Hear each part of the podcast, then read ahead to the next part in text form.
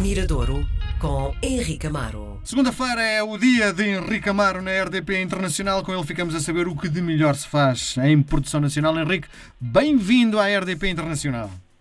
Olá, Miguel.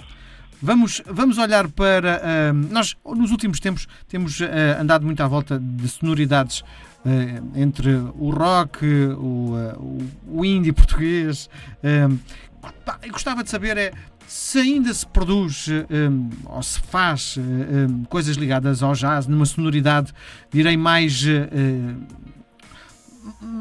mais Bristol, se calhar um Sim. exagero, este, este conceito de Bristol, não sei se Tem, chegamos lá. É uma pergunta muito oportuna, porque tal como todos os géneros musicais que, que, que, ouvimos na música portuguesa atualmente, os mais visíveis, o fado, o pop rock, toda a gente nota que há sem dúvida uma eficiência muito maior, uma quantidade, uma qualidade, uma variedade, enfim, em todos, a todos os níveis incomparável com o passado.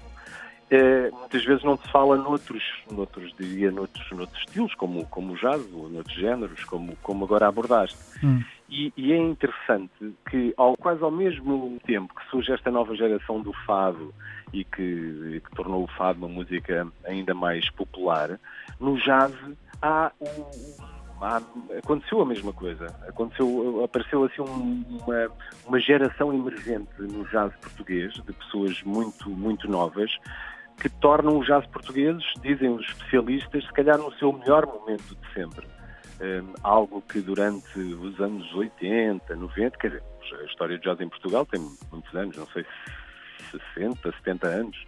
O Hot Club é um, é um, é um bom exemplo como, como escola e como sala de espetáculos mas durante os anos 90 nós ainda vimos alguns músicos de jazz a ter, a ter longevidade. Olha, o Mário Lajinha vem, vem dessa altura, o Carlos Bica, a Maria João, cantora, que passámos aqui outro dia, o, o, o Mário Barreiros, baterista, guitarrista, um produtor, o Carlos Barreto, enfim, muitos.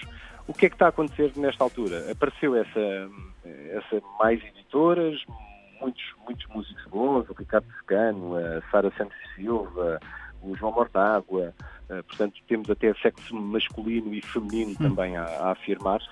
E, e, atualmente, um bocado há, há, uma tendência também que eu, que eu, que eu estou a achar um, muito, muito, muito curiosa, que fala-se muito hoje em dia, e falavas aí em Bristol, uh, mas há um, há um novo jazz a surgir em Inglaterra, uma ideia de jazz, que o jazz também como música, diria, de, de liberdade, é, é, uma música que está sempre em busca de novos formatos, e há uma geração nova a aparecer em Inglaterra com esses novos formatos, uhum. próximos do soul, do rock, do funk, e ao mesmo tempo em Portugal começam a aparecer pequenos sinais dessa contaminação e dessa influência. O projeto que eu trago hoje é do Sérgio Alves, um músico isolado, um músico do Norte, um compositor que trabalhou e creio que trabalha ainda com os Expensive Soul, Sim, faz parte da banda dos Expensive Soul, uhum. e decidiu fazer um projeto que se chama Azar, eh, é o alter ego, creio que é o mesmo alter ego dele, convocou alguns eh, amigos. amigos. e construíram para já um, um, tema, é o único que está disponível, o álbum Cosmic Drops sai só em, em, em dezembro. Mas aqui está um excelente exemplo de como reconhecemos a sonoridade do jazz, mas reconhecemos também muitas outras músicas uh, e que tornam uh, esse cruzamento muito rico. Ouvimos pedaços de música brasileira, de soul, de funk. Portanto, há um novo som a ser, a ser construído nesta altura e muito alicerçado no jazz. Atenção que 25 anos atrás, Pedro Brunhosa sim, é, sim, é um sim. músico que vem dessa escola. Né, o, o School Hypnoise, que nós muito ouvimos também, é, um, é, é pessoal que também andou a estudar no OT e que traz essa componente do jazz noutras linguagens, os blackout, aquela fase toda do acid jazz, né? Uh, ali nos anos, nos anos 90 que nós. Provavelmente nós bem, a, bem a, a, escola de jazz está lá, mas provavelmente não dá para pagar contas só utilizando uma sonoridade pura de jazz. Era preciso dar algumas influências para que a coisa se tornasse um bocadinho mais comercial, não é?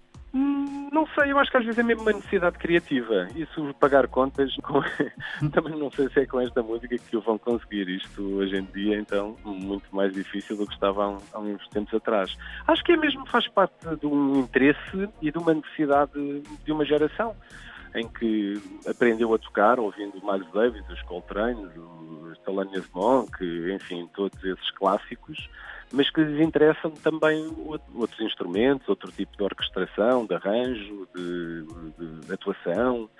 Eu acho que acho que passa mais, mais, mais por aí e menos pelas contas, porque para pagar contas, ser músico em Portugal e ter que pagar ou ser artista em Portugal e ter que pagar contas é algo, Sim. nesta altura, muito, muito dramático. Sem dúvida, sem dúvida. É um, então... é um, azar, não é? Um azar. É um azar, é um, azar. Facto, é um grande azar. Vamos ouvir o, o, azar, primeira vez aqui com o Space Coconut Conspiracy, pela primeira vez no Mirador.